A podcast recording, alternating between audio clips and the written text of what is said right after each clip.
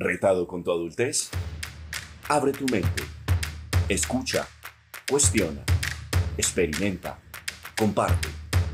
Y nunca, nunca dejes de sorprenderte. Esto es Adulto con Botas. Hola a todos. Bienvenidos a este segundo episodio de la triserie Finanzas con Botas. Eso a 12 cuotas no se siente. En el episodio anterior hablamos sobre el ser conscientes del estado de nuestras finanzas. Así que en esta oportunidad nos enfocaremos en el hacer. Discutiremos cómo pagar y manejar nuestras deudas. Le damos la bienvenida nuevamente a Esteban y Juan Pablo, creadores de Finanzas con Razón. Y la primera pregunta que tenemos para ellos es, tengo deudas, entonces, ¿cómo empiezo a salir de ellas? Hola, nuevamente muchas gracias por la invitación. Estamos muy contentos de estar acá con ustedes. Y bueno, con lo que me preguntas, lo principal es reconocer las tres siguientes etapas. La primera es identificar las deudas que actualmente tenemos. La segunda, organizarlas según la tasa de interés más alta. Y por último, es empezarlas a pagar en este orden reconocer las deudas que tenemos, organizarlas según la tasa de interés más alta y empezarlas a pagar en este orden. Usualmente en el marco legal, las que tienen la tasa de interés más alta son las tarjetas de crédito. Por lo tanto, debemos enfocarnos en pagar esta deuda y hacer abonos mayores a la cuota mínima si es posible. Ojo al dato. Como dato curioso, les cuento que usualmente las tasas de interés de los créditos hipotecarios son las más bajitas porque el banco tiene el respaldo sobre la propiedad. Bueno, y yo sí me pregunto, ¿es recomendable, por ejemplo, crear un fondo de ahorro eh, para pagar esas deudas? Por ejemplo, si yo tengo ese dinero ahorrado o pienso ahorrarlo en algo como una fiducuenta. May, lo recomendable es salir primero de las deudas. Te pongo un ejemplo. Si tú tienes un millón de pesos en un fondo de inversión, esto te puede generar en promedio 4.100 pesos de intereses a favor, mientras que si debes el mismo millón de pesos, te generará 18.800 pesos de intereses en contra en promedio. Por lo tanto, estarías perdiendo aproximadamente 14.000 pesos mensuales. Estarías perdiendo aproximadamente 14.000 pesos mensuales. Las tasas de interés son más altas que los intereses que nos dan los fondos de inversión y eso es importante tenerlo claro.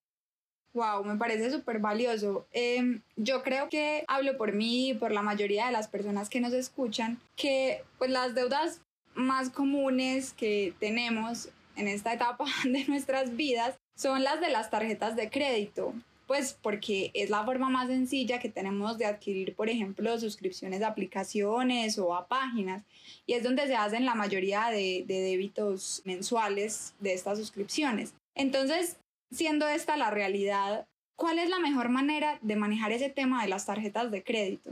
Bueno, Susi, lo ideal es aprender unos conceptos básicos para tener unos buenos hábitos y un buen manejo de la tarjeta de crédito. Entender primero que todo que la tarjeta de crédito no es necesariamente mala, de hecho es una excelente herramienta de control donde puedes hacer todos tus pagos y cancelarlos al final de mes y fuera de eso vas a tener beneficios como millas, puntos o promociones que te ofrezca la tarjeta.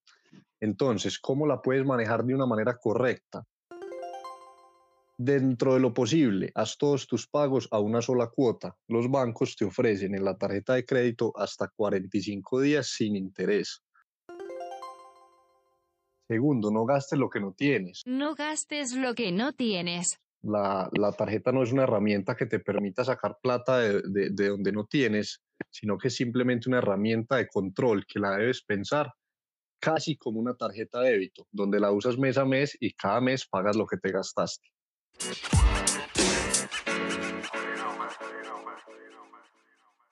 Por ejemplo, les cuento, lo que yo hago es, todos mis ingresos los guardo en un fondo de inversión que sea de plazo a la vista, o sea que yo lo pueda retirar cuando yo quiera. Por ejemplo, en mi caso es la Fiducuenta de Bancolombia Guardo todos mis ingresos ahí de manera que me estén generando intereses positivos todo el mes. A final de mes saco lo necesario para pagar la tarjeta de crédito de los gastos que hice en el mes. De esta manera, en la tarjeta de crédito no generé ningún interés negativo, mientras que sí generé intereses positivos en el fondo de inversión.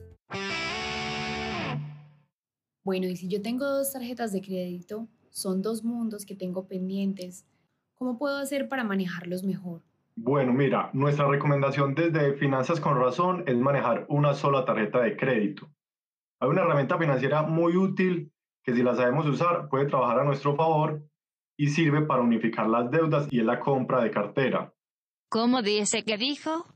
La compra de cartera, en donde un banco compra tu deuda actual con otra entidad financiera a más baja tasa de interés. Bueno, pero hay algo que a mí no me queda claro del todo ahí y es porque a un banco le sale rentable comprarme mi deuda. O sea, si ellos hacen eso, ¿realmente es un beneficio para mí o es un beneficio para el banco?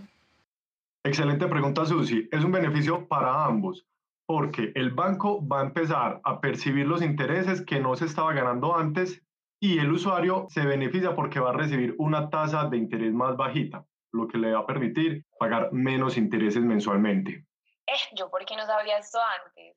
Mi vida hubiera sido mucho más fácil si me hubieran explicado esto unos años atrás.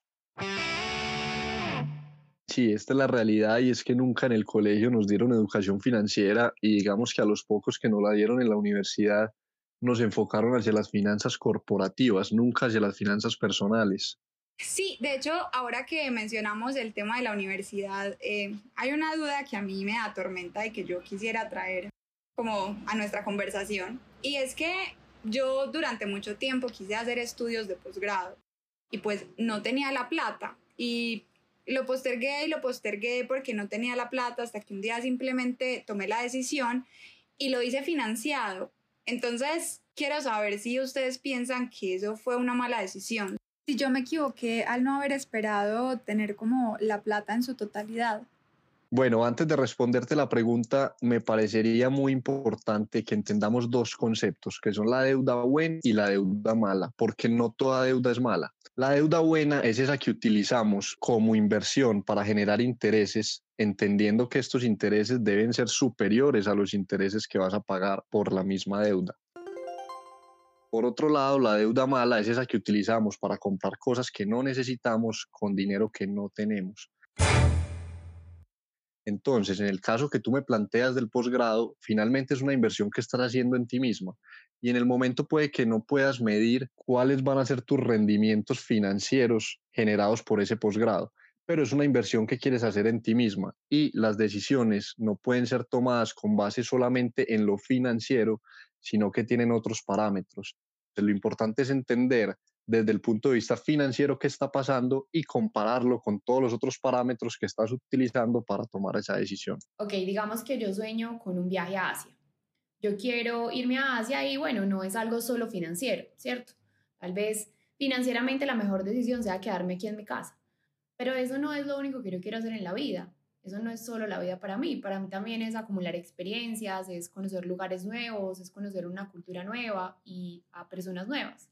Entonces, ¿cómo puedo yo encontrar un equilibrio entre ese lado emocional tan fuerte que tendría un viaje de ese tipo con eh, mis prioridades financieras y unas finanzas más conscientes y más responsables? Bueno, May, lo importante y lo que tenemos que entender aquí es que eh, con la educación financiera no pretendemos decirte que dejes de vivir las cosas que quieres vivir o que dejes de darte tus gustos y que simplemente te encierres en tu casa para reducir tus gastos al máximo. Lo importante es que entendamos que tenemos herramientas que nos podemos presupuestar antes de ese viaje para poder, digamos, hacerlo de manera más planificada y no entrar en deudas al momento de hacerlo. Bueno, pero digamos que yo ahí sí voy a meter la cucharada, porque uno sí planea los viajes, ¿cierto? Pero ¿qué pasa con esos gastos que a veces no están en el presupuesto? Porque les cuento una historia real. May y yo fuimos a Miami y teníamos un presupuesto, teníamos todo muy planeado, pero estando allá tomamos la decisión consciente de excedernos de ese presupuesto porque preferimos vivir como ciertas experiencias por encima de esa restricción que nos habíamos puesto. Y sí que valió la pena.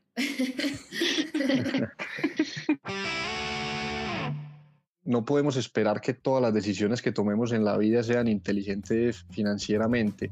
Por ejemplo, algún tiempo yo estuve viajando, me presupuesté para el viaje, pero ya al final me empecé a quedar sin presupuesto y quería tener algunas experiencias. Entonces en ese momento lo importante era que yo entendía si me endeudaba cuáles iban a ser las consecuencias y finalmente sopesando una con otra decidí vivirlas y decidí endeudarme porque también hay otros factores de decisión como explicaba anteriormente además de lo financiero. Claro, Esteban. Como vemos, siempre hay gastos imprevistos, como es el caso de los accidentes, daños en nuestra casa, problemas de salud. Y precisamente el presupuesto no es para lamentarse, sino para usarlo a nuestro favor y estar mejor preparados para el próximo año. Entonces, pues nada, lección aprendida. Lo identificamos y lo presupuestamos.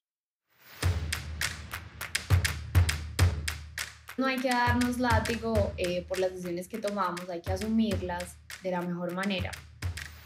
Hasta ahora hemos aprendido la importancia que tiene identificar las deudas que tenemos y pagar aquellas que tengan una tasa de interés más alta.